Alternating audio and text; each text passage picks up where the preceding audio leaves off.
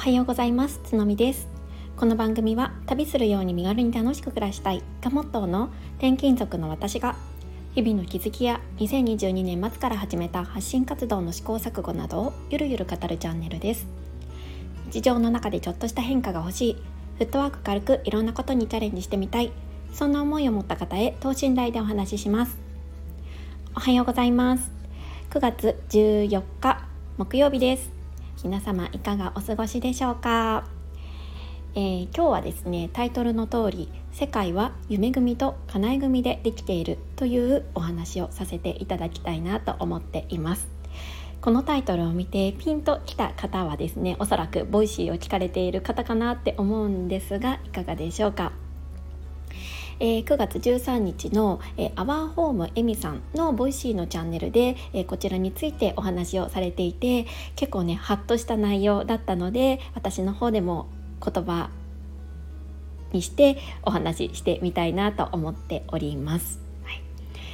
えーと、アワーフォームエミさんの、えー、チャンネルについてはこちらの概要欄にリンクを貼らせていただきたいなと思いますのでまだ聞いてないよっていう方はエミさんの放送とても分かりやすかったのであの聞いていただけたらと思います。とエミさんの放送で、えーと、ちょっとね先日友人とお会いして勧められた本がですねこのタイトルにある「世界は夢組と叶い組でできている」というものらしいんですね。でこちらの本が、えーと、桜林直子さんという方が書かれた本になります。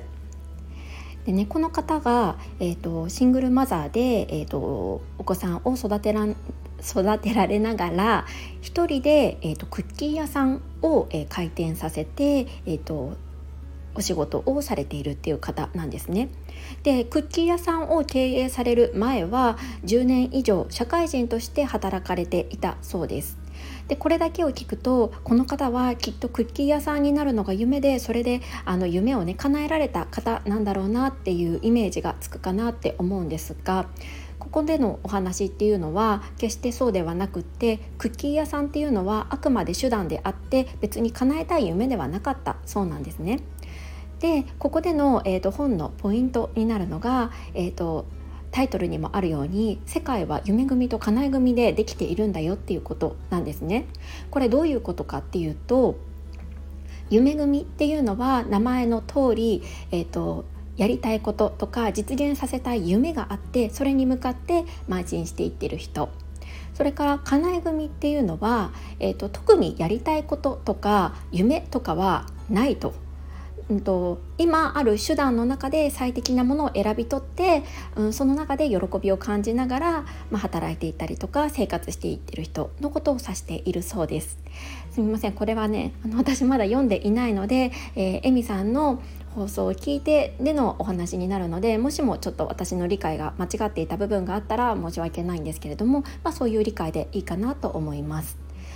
でこれは夢組叶え組どちらがいいとか悪いとかそういうお話ではなくってあのこの両者がいるいてあの世界っていうのは成り立っていると。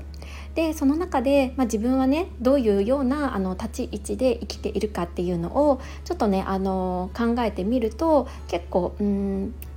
やりたいこととかうん叶えたい夢がない人にとっても結構前向きに生きていけるんじゃないかっていうような感じの本なんじゃないかなってちょっとね予想しているんですよね。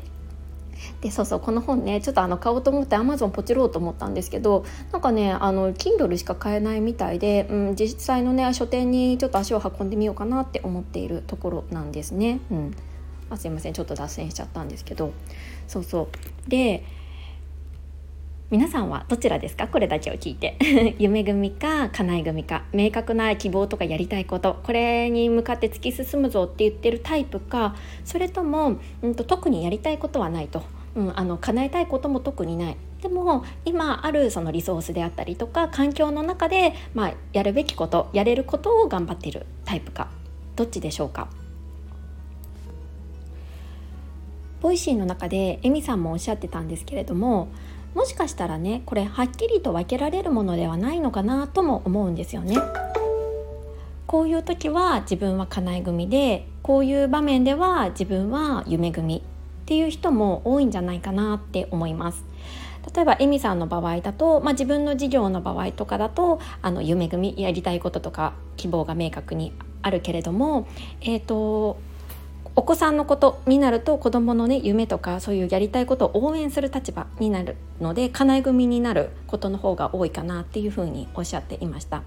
そうだから接する相手によっても自分がどういう立ち位置かっていうのは変わってくるかなって思うんですけれども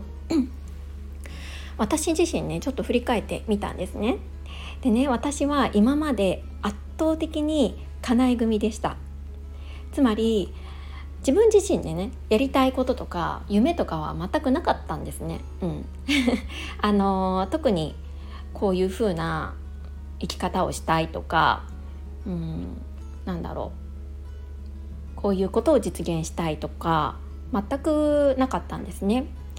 えーと、こちらの放送でもこちらの、えーと、チャンネルでも何度かお話をさせていただいてるんですけど私のキャリア変遷として、まあ、最初に入社したのが証券会社だったんですけどこれもねまさにもう消去法と言ってもいいかなっていうところだったんですね。別に、えーと、株を売りたいとか株が好きだとかなんか金融に強いとか全くそういうことではなくってただただ福利厚生とか給与面で選んだんですね。なんかなんとなくいいかなみたいな感じでそうであの入ってその後に、えー、証券会社の営業職として働いていた時もずっと叶え組でした。私はねあの別に、えー、営業がすっごい好きっていうわけでもなかったですしなんかねこれで、まあ、社長賞取るぞとかそういうなんか強いモチベーションもあんまりなかったんですね。ただ一つ言えたのがあの当時の直属の上司がすごいなんか私好きだったんですね あの人間として。